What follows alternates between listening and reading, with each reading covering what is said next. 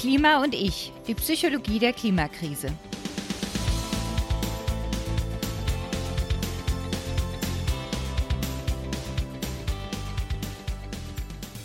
Hallo und herzlich willkommen zu einer etwas anderen Folge von Klima und ich.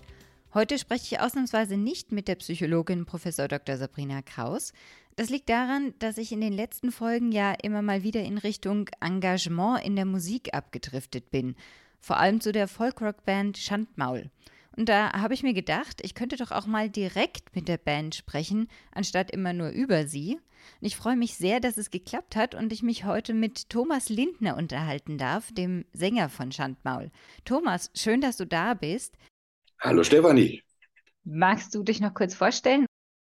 Hallo, ich bin der Thomas, ich bin der Sänger von Schandmaul. Schandmaul ist eine Band, die Folkrock macht. Wem das nicht sagt, ähm, das ist Rockmusik mit Dudelsack und Geige. Und unsere Texte verfassen wir in deutscher Sprache. Wir sprechen ja über verschiedene Themen rund um die Psychologie der Klimakrise. Und in einer Folge ging es eben auch um Vorbilder und ich hatte dann so ein bisschen die These, dass ja auch MusikerInnen und Bands für ihre Fans oft Vorbilder sind. Und meine Partnerin, die Sabrina, meinte irgendwie, naja, es könnte natürlich sein, dass das klappt, aber es kommt bestimmt auch total auf die Musikrichtung an. Und äh, wenn man dann die Fans erstmal, ja, ihnen, ihnen die eigene Überzeugung mitgeteilt hat, heißt es ja noch lange nicht, dass sie auch danach handeln. Äh, ich hatte dann über Bunt und nicht braun gesprochen, weil ich das Lied halt sehr präsent habe bei mir und ja, da kam mir jetzt die Frage, wie ist es bei euch? Warum war euch das wichtig, jetzt äh, ein aktivistischeres Lied, sage ich mal, zu machen? Und glaubst du, dass es was bringt, wenn Musikgruppen sich engagieren? Also grundsätzlich glaube ich, also das Lied, das haben wir gemacht, einfach um klar nach außen zu tragen, wo wir stehen. Also das ist keine, kein Platz für Interpretationen, für irgendwelche Mutmaßungen gibt. Äh, ich weiß noch aus unserer Anfangszeit, also jetzt ja auch schon fast 25 Jahre her, äh, da hat dann irgendwer die Idee gehabt, weil, also damals gab es ja noch CDs, du erinnerst dich? Ja. Ähm, da war der Aufdruck auf der CD, hatte so eine goldene Farbe und Zwei Jahre später haben wir unsere nächste rausgebracht. Das war, die war, glaube ich, rot. Grundsätzlich, wo dann die Schrift drauf stand. Und der Aufdruck der dritten CD war schwarz. Okay, ich sehe, wo das hingeht, ja. Da hatte jemand die Idee, und da gab es dann gleich welche, die sich dem anschlossen, dass das ja ein ganz klares Zeichen ist. Nee, also einfach, wir haben das äh, Lied gemacht, um uns zu positionieren und ganz klar festzustellen, wo wir stehen. Was die Einflussnahme betrifft, glaube ich, dass man mit dem Kundtun seiner Meinung als Band und wenn man sich da äußert, immer offene Tore einrennt. Also die Leute, die da stehen. Also für die Leute, die vor der Bühne stehen, singen wir bunt und nicht braun nicht. Also machen ja. gerne, weil das Lied schön ist, aber die brauchen das nicht. Und die Leute, die es brauchen könnten, die stehen nicht vor unserer Bühne können unser Volk sozusagen eher als Multiplikatoren äh, missbrauchen. Aber ähm, ich denke, dass wir immer offene Tore einrennen. Und wenn ich jetzt, keine Ahnung, irgendwas anderes nehme und, und, und öffentlich kundtue, wie mein Verhältnis zu Fleischessen oder so ist, werde ich, glaube ich, meiner Meinung nach dadurch nichts ändern, außer dass die, die es genauso sehen wie ich, sagen, genau, dann sagen, ach, schau mal an der macht das so. Ich, ich bin mir da nicht sicher, dass der Musikant an sich äh, so große Macht hat, wie ihm mitunter doch zugeschrieben wird. Oder also ich glaube, es ist tatsächlich auch nicht so. Ja. Das Argument mit den offenen Toren, das wollte ich nochmal sagen. Also ja. wenn ich überhaupt in meine Texte und Musik schon die ganze Zeit irgendein sonderbares Gedankengut einfließen lasse, dann ergibt sich das durch automatisch, dass sich dann auch die Leute vor meiner Bühne versammeln. Mhm. Und da stoße ich dann wieder in das Horn. Ja, das, das Argument ist richtig, richtig gut. Da hatte ich jetzt so auch gar nicht drüber nachgedacht, dass man ja im Prinzip sowieso nur die Leute erreicht, die einen toll finden und die dann vermutlich schon in die richtige, nicht in die richtige, sondern in die gleiche Richtung denken. Ähm, aber ihr macht es ja auch, wenn ich das, äh, wenn ich mich da richtig erinnere, ihr habt doch auch eine Kooperation mit Viva Con Aqua, wo ihr ähm, auch bei Konzerten da so Aktionen macht. Magst du dazu was sagen? Naja, das ist eine Organisation, äh, die äh, sich für die, die, die baut Wasserbrunnen, sage ich mal ganz platt. Wasserbrunnen in der Welt, da wo äh, das Wasser zwar vorhanden, aber wo die Leute nicht drankommen, mit Afrika beispielsweise. Und die finanzieren das Ganze durch mehr oder weniger, du kaufst bei ihnen jetzt hier Wasser, man kann Viva kein Aquawasser kaufen und da geht halt ein Teil davon weg, um solche Aktionen zu starten. Und das finden wir eine großartige Sache, dass wir auch auf Tournee, wenn wir sind, äh, wenn wir da Backstage unser, unser Wasser hingestellt bekommen, was wir den ganzen Tag trinken, dann möchten wir auch, dass das von VivaCon Aqua ist beispielsweise. Oder wenn VivaCon Aqua ähm, Aktionen startet auf, auf großen Festivals, Wacken etc., äh, dass sie sagen, äh, schmeißt, gebt eure Pfandbecher nicht selber zurück, schmeißt sie nicht irgendwo in die Ecke, sondern gebt sie uns, wir geben es zurück und machen mit dem Pfand anständige Sachen. So, solche Sachen unterstützen wir halt.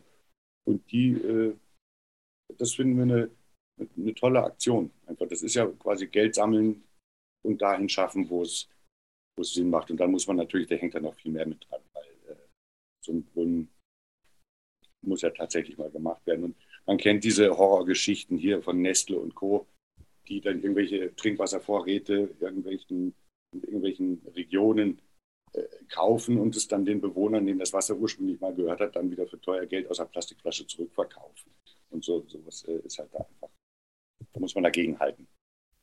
Ja, aber das, das heißt, ihr engagiert euch ja jetzt, sage ich mal, auf zwei Ebenen. Jetzt einmal in der Musik und andererseits dann aber auch bei den Ta also durch Taten.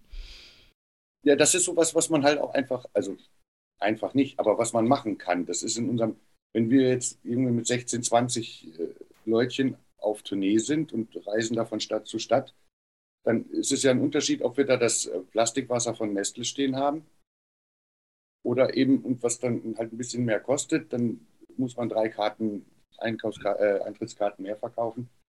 Ähm, äh, was dann irgendwie nachhaltiger ist und in einer Glasbuddel und, und man weiß auch noch, was die Firma damit im Gewinn anstellt. Ähm, mhm. das, sind, das ist, hat für mich ja nicht mal was mit der Band zu tun an sich, sondern das ist ja was hier, das ist ja was Persönliches. Das, das kann ja eigentlich jeder machen. Aber es sind an sich auch allen in der Band, ist das jetzt ein Anliegen dann in dem Moment, wenn ihr das macht? Entweder ein Anliegen oder es ist ihm wurscht. Okay. Somit ist es ja dann egal, was sie hingestellt bekommen. Ja. Ihr ähm, habt ja auch, sag ich mal, also um jetzt nochmal in Richtung Klima zu kommen, ähm, ist es ja auch diese Diversität und auch die Gleichbehandlung von möglichst allen Menschen ist ja auch ein wichtiger Teil der Bekämpfung der Klimakrise, weil ohne wird es nicht funktionieren. Ähm, ihr macht das ja eigentlich auch mit diesen internationalen Kooperationen schon vor. Ich denke jetzt an das Lied, was ich leider sehr lange als Ohrwurm hatte, mitten in der Nacht und da nicht mehr einschlafen konnte. Der Teufel hat den Schnaps gemacht. Äh, da habt ihr ja so ein wunderbares Musikvideo gemacht, in dem äh, sehr viele verschiedene Musikbands aus verschiedenen Ländern da jeweils den, den Text interpretiert haben. Ähm, wie, wie wichtig ist das und wie funktioniert das mit diesen, ähm, mit der Zusammenarbeit mit anderen Bands? Es sind Bekanntschaften, die man geschlossen hat auf diversen Festivals. Ja, da lernt man immer neue Leute kennen. Aus den unterschiedlichsten äh, Ländern kommen die Kapellen da angereist und da entstehen, ich sag mal, Freundschaften. Und äh, Musik ist ja für, für uns zumindest, für mich, ähm, ist ja eben, das widerspricht so ein bisschen dem, haben wir Einflussnahmen und so weiter, aber das ist für mich außen vor. Also ich, ich kann mich einfach mit allen Leuten an einen Tisch, Lagerfeuer, such dir was aussetzen und wir machen gemeinsam Musik. Das ist in uns drin, seit wir vom Baum gestiegen sind, so ungefähr. Haben wir irgendwo draufgehauen, irgendwo reingepustet. Musik ist irgendwie, wie, ich habe mal so geflügelte Wort, wo Sprache aufhört, fängt Musik an, so ungefähr. Man braucht keine gemeinsame Sprache, um gemeinschaftlich zu musizieren. Und, und das ist so dieses Gemeinschaftsgefühl. Deswegen sind auch ähm, so ein Ding am Rande, als es hier losging mit, ähm, mit der Ukraine und, und, und Russland. Äh, und wir haben ein, ein, Lied im Repertoire, da ist so ein, musikalisches Zwischenspiel, da, ist, da wird das klassische Kalinka-Thema aufgegriffen. Mhm. Was man kennt, Kalinka, da, da. wo wir uns kurz so saßen wir mit Brett vorm Kopf vor, äh, am Tisch und haben uns gedacht, können wir das jetzt überhaupt noch spielen? Mhm. Da gehen wir damit dann schon irgendeine politische, äh, wo wir dann gesagt haben, so ein Schwachsinn, das ist ein Stück Musik und das ist, nebenbei geht es da um Blaubeeren. Warum sollen wir das nicht spielen dürfen? Musik ist dazu da, um gespielt zu werden. Jetzt mal von ganz anderer Musik abgesehen hier. Ähm, und, und, und das ist das, was, was verbindet. Und als wir dieses Sauflied, das ist ja nichts anderes als ein Sauflied, ein plattes, übles Sauflied, Teufel hat den Schnaps gemacht, als wir da so den Refrain dann hatten und den Pipura und dann kam irgendwie auf die Idee, da können wir auch Englisch draus machen. Und da waren ja dann gerade die Freunde von Phyllis Green in der Gegend, wollte, würdet ihr da im Studio kurz einsingen? Ja. Und da entstand dann die Idee, komm, jetzt fragen wir doch mal alle. Buska, ja, und, und wie, wie wir sie alle kannten. Und dann hat da jeder seinen Hip Hip Hurra reingebrüllt auf seiner Sprache. Und das fanden wir einfach schön und lustig. Ja, ich tatsächlich auch. ja, also du hattest es jetzt schon angesprochen, dieses Was darf man noch? Ähm, es gibt ja jetzt auch Lieder, wo man sagt, okay, die hat man damals aufgenommen, da waren die halt okay. Und jetzt haben sich die Umstände verändert, die äh, Wahrnehmung hat sich verändert. Sollte man die jetzt noch spielen oder kann man die kann man die einordnen in die Historie und sagen, ja, das war halt jetzt so? Ähm, wo fängt da der Moment an, wo man dann sagt, naja, äh, manche Lieder sollte man dann vielleicht doch einmotten? Ja, das kommt jetzt auf konkrete Beispiele an, weil ich glaube, man kann es auch nicht über einen Kamm scheren. Hm. Also da müsste man Stück für Stück entscheiden. Ich, ich, ich spiegel das jetzt gerade mal rüber auf, auf die Buchszene, wo, wo, wo manche hier, die, die Karl-May-Diskussion, die da von der mhm. Bildzeitung hochgeeiert wurde, wo man sich, oder überhaupt, wo man sich alte Bücher vornimmt und sagt, darf man das noch schreiben? Ich lese jetzt gerade wieder ein, historischer, ein historisches Buch, was in den, in den 70er und 60er Jahren geschrieben wurde. Und es spielt in den 1850er Jahren. Und da war der Neger der Neger. Das gehört dann in dem Kontext für mich dazu. Heute macht das kein Mensch und sollte auch kein Mensch machen, nachdem und so weiter. Ne? Das ist dann immer so eine, in welchem Kontext findet das statt? Wenn das ein historisches Buch ist und damals spielt und man will die Zeit von damals beschreiben, da sagt, sagt man das so, wie es damals war. Wenn man heute ein Buch schreibt und beschreibt die heutige Zeit, dann sind solche Worte absolut tabu, meines Erachtens. Und so ist das mit der Musik genauso äh, man, ein Lied zu spielen, was heute nicht mehr so geschrieben werden würde, muss man sich erst fragen, warum will man dieses Lied spielen? Was hat das für einen Sinn jetzt? Warum muss ich das? Wenn ich es aus irgendeinem, sag ich mal, wie war das damals? Und wir zeigen euch mal, wie das, dann, dann spiele ich das Lied so, wie es gedacht wurde. Ist ja ganz klar. Aber mit der entsprechenden Einordnung dann. Richtig. Mhm. Muss man dazu was sagen äh, es kommentieren. Wie man das als Zuhörer, als äh, Zuschauer einfach einzuordnen hat, was man da jetzt gerade hört. Ein geschätzter Kollege aus der, äh, ein Kabarettist, ich weiß, Serdar Sumuncu, kennst du vielleicht? Mhm. Der hat ja eine, eine, lange Lesereise gemacht, das ist jetzt aber auch schon wieder äh, her, äh, und hat Mein Kampf gelesen, kommentiert. Und natürlich saßen da, weil allein das Plakat, welches zu dieser Lesung ähm, lockt, sage ich mal, natürlich hatte der äh, den halben Saal voll Nazis. Ist ja klar. Mhm. Weil sie denken, oder liest einer vom Führer. Bis sie das dann begriffen hatten, was er da gerade macht, nämlich vorliest, ist zerpflückt, kommentiert, hinterfragt und äh, kommentiert, äh, bis sie das begriffen hatten, war die halbe Lesung um und dann merken sie, dass sie hier in der falschen Veranstaltung sind. Ähm, das finde ich ja durchaus spannend. Worauf wollte ich hinaus? Es kommt auf, auf die Umstände an, wie man was präsentiert. Und man darf es nicht einfach so stehen lassen. Man muss sagen, was man denkt. Hm. Es kann falsch verstanden werden. Je weniger man sagt, umso schneller wird man falsch verstanden, finde ich. Hm. Und äh, wenn wir jetzt nochmal so in Richtung Klima gehen, da kommen ja jetzt wirklich auch noch gewaltige Herausforderungen auf uns zu und da ist diese Gemeinschaft ja immer umso wichtiger. Äh, auch wenn du jetzt gesagt hast, ja, Musik äh, kann vielleicht doch weniger bewirken oder Aktivismus bei MusikerInnen, kann es nicht schon auch helfen, vielleicht über die Musik verbindende Elemente zu finden, um jetzt andere Gräben oder, oder wahrgenommene Gräben zwischen den Leuten so ein bisschen zu überbrücken? Ja, das ist jetzt so, man, kann sich ja jetzt immer nur Sachen rauspflücken. Aber ich glaube, Klima ist jetzt auch breit. Nehme zum Beispiel mal so ein, so ein blödes Bandshirt, wo, wo natürlich ich als Band erstmal drauf und dran bin, so billig wie möglich das einzukaufen, mein Logo drauf zu beppen und dann soll das möglichst viele kaufen.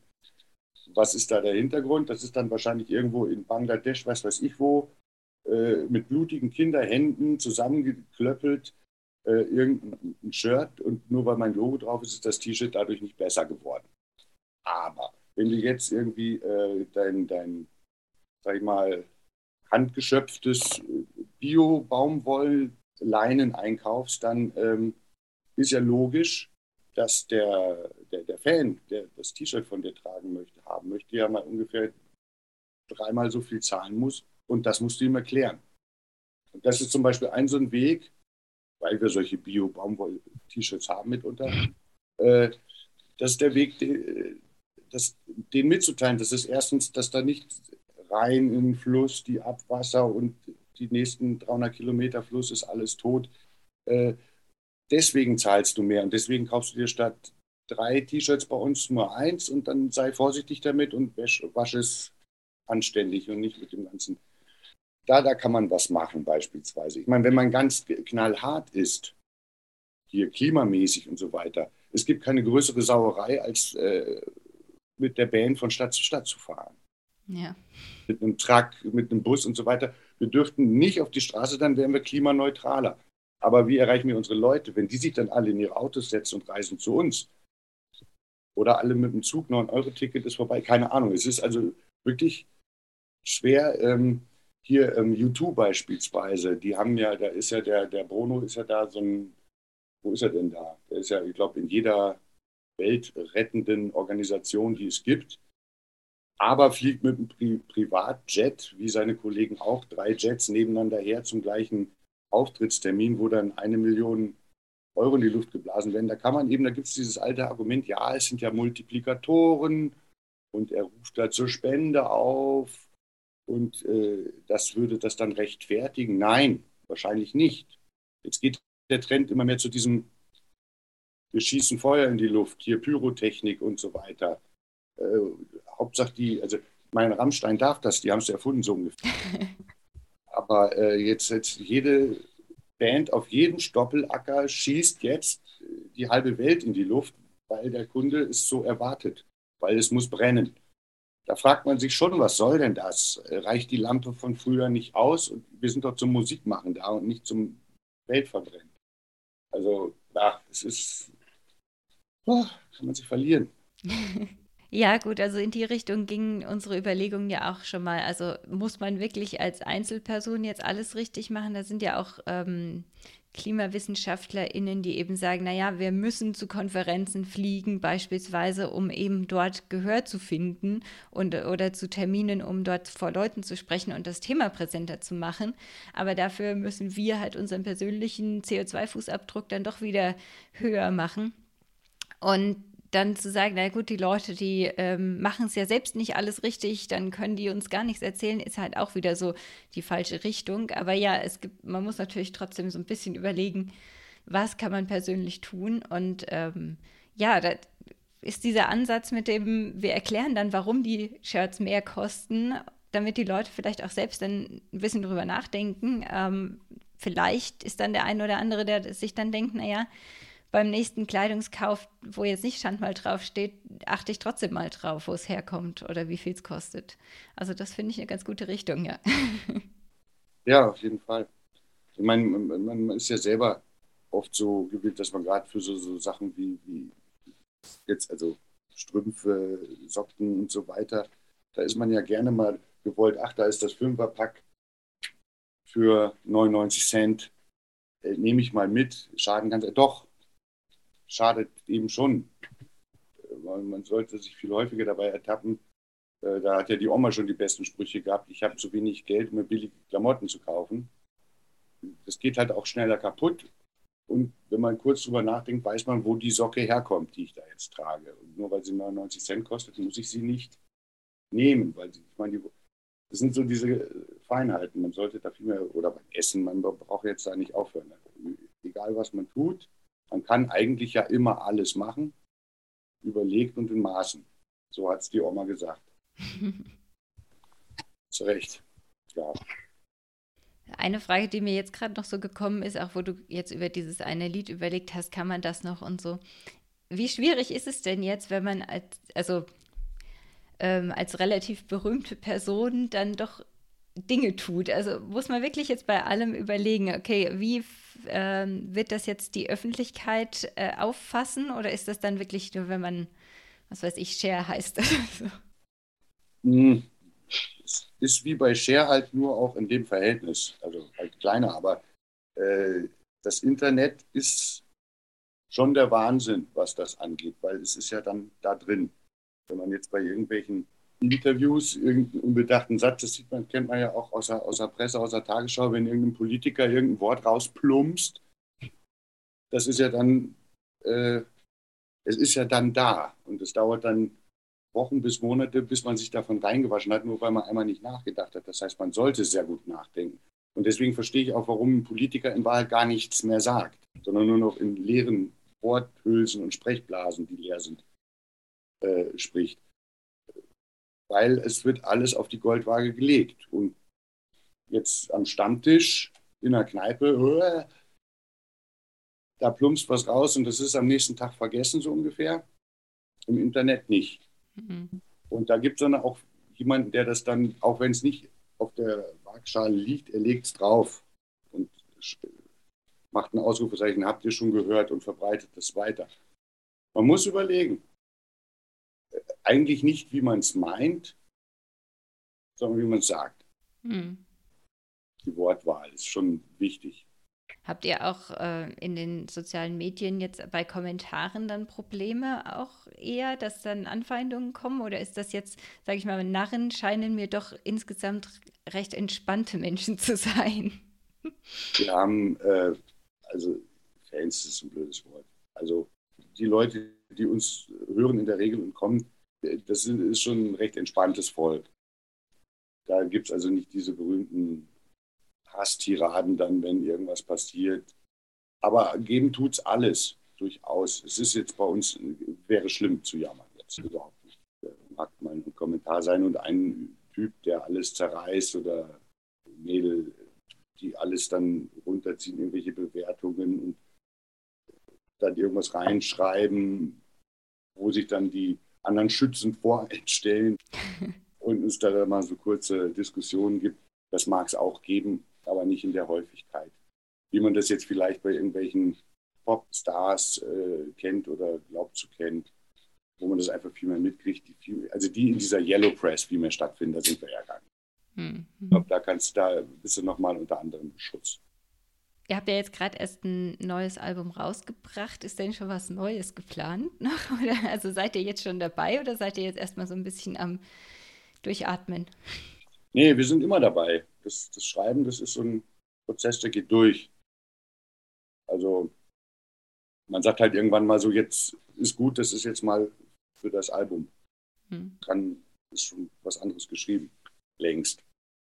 Äh, nee, das geht immer weiter, man sammelt somit ist auch schon eine Menge da für ein etwaiges nächstes Album. Und äh, jetzt in diesem Moment sind wir dabei und wir fahren in drei Wochen auf Tournee. So Corona will. Und ähm, da sind wir uns jetzt gerade mal fürs Live-Geschäft noch im letzten Schliff vorzubereiten. Und danach ist dann wieder Zeit, sich neuen Liedern zu widmen, in dem Sinne zu widmen, dass wir uns hier treffen und dann mit Instrument in der Hand. Wenn ihr jetzt äh, Lieder schreibt, nehmt ihr euch dann auch irgendwie vor, da Botschaften reinzupacken oder kommt das dann eher so raus? Bei manchen Liedern ist mehr, bei anderen vielleicht auch mal weniger, ähm, weil es ihr seid ja trotzdem jetzt eine Mittelalter-Rockband, wo es schon ein Thema gibt, sage ich mal, wo man ja auch viele, viele Geschichten erzählen kann, die jetzt nicht unbedingt für die heutige Zeit eine tiefere Bedeutung haben müssen. Ja, also grundsätzlich machen wir keine Konzeptalben, dass wir uns vorher hinsetzen und sagen, so der rote Faden, das sind die Themen, die wir abarbeiten wollen, sondern äh, wir nehmen, was Madame Muse uns bringt, erstmal so frei aus dem, aus dem Bauch. Und äh, da bietet sich dann auch, also das entsteht meistens in der Entstehung, merken wir, wo die Reise des Liedes hingeht. Also, mhm. das, keine Ahnung, ist die Musik zuerst da und man schreibt den Text da hinein, dann weiß man aufgrund der Musik schon, ist da jetzt eher der, das Augenzwinkern, der Schalk im Nacken witzig oder kann man da gar was Ernsteres rein? Oder wenn ja der Text zuerst da ist, dann weiß man auch schon, welche Art musikalisches Gewand man drumherum bauen muss. Durchaus lassen sich ja in die mittelalterlich anmutenden Geschichten gerade sehr viel aktuelle Themen verstecken. Weil der Mensch ist ja einfach so, so gleich. Probleme sind ja dieselben. Mach, mach aus Prinzessin und Prinzen Thema, mach da was anderes draus und du hast einen hochaktuellen Text wir können es schön äh, verstecken und können somit dem Zuhörer äh, die Möglichkeit geben, eben glatt den Text zu hören, zu lesen oder das, was zwischen den Zeilen steht. Da ist viel versteckt. Das finde ich schön. ja, dann Thomas, vielen Dank, dass du dir die Zeit genommen hast, ein bisschen zu quatschen und äh, ich fand es total toll und ja. Damit war das Interview dann eigentlich beendet, aber wie das so schön ist, haben wir uns hinterher dann noch weiter unterhalten und Thomas hat noch was gesagt, was mir als Mutter auch ständig im Kopf rumgeht. Ja, ist ein schwieriges Ding, zumal wir hier ja so ein bisschen, sag ich mal, also auf dem goldenen Thron sitzen irgendwie, ne? so in so einer mhm. Blase irgendwie. Wenn man darüber nachdenkt, ach, hey, ich bin auch gespannt, was da noch passiert. Also ich bin ja ein, ein Rationalist bis, bis hin zu Pessimist. bis dahin. Und ich wünsche meiner Tochter verdammt nochmal viel Spaß. Das war jetzt sarkastisch. Ja. ich glaube, da kommt noch einiges. Wir werden noch einiges mitkriegen und meine Tochter auf jeden Fall. Das ist nämlich genau die Sache. Wir selbst erleben jetzt schon die Auswirkungen des Klimawandels, aber eben noch lange nicht so heftig, wie es in ein paar Jahren und Jahrzehnten der Fall sein wird. Und dann kriegen es unsere Kinder und deren Kinder ab. Aber das geht jetzt natürlich wieder in eine ganz andere Richtung. Deshalb belassen wir es mal hier dabei. Es war ein sehr schönes Gespräch. Vielen Dank dir dafür, Thomas. Das fand ich auch. Es war sehr nett. Und ja, auf ein nächstes Mal. Bis dann. Tschüss. Und an euch vielen Dank fürs Zuhören. Wir freuen uns wie immer, wenn ihr dem Podcast folgt, ihn bewertet und kommentiert. Auf Facebook und auf Twitter findet ihr uns als Klima und ich zusammengeschrieben. Mir könnt ihr auch direkt eine Mail schreiben unter stephanie.klima-und-ich.live. Stephanie mit F und E, live mit V. Die Folgen findet ihr bei Spotify, Apple Podcasts und anderen Podcast-Apps oder auf klima-und-ich.live. Macht's gut und bis bald.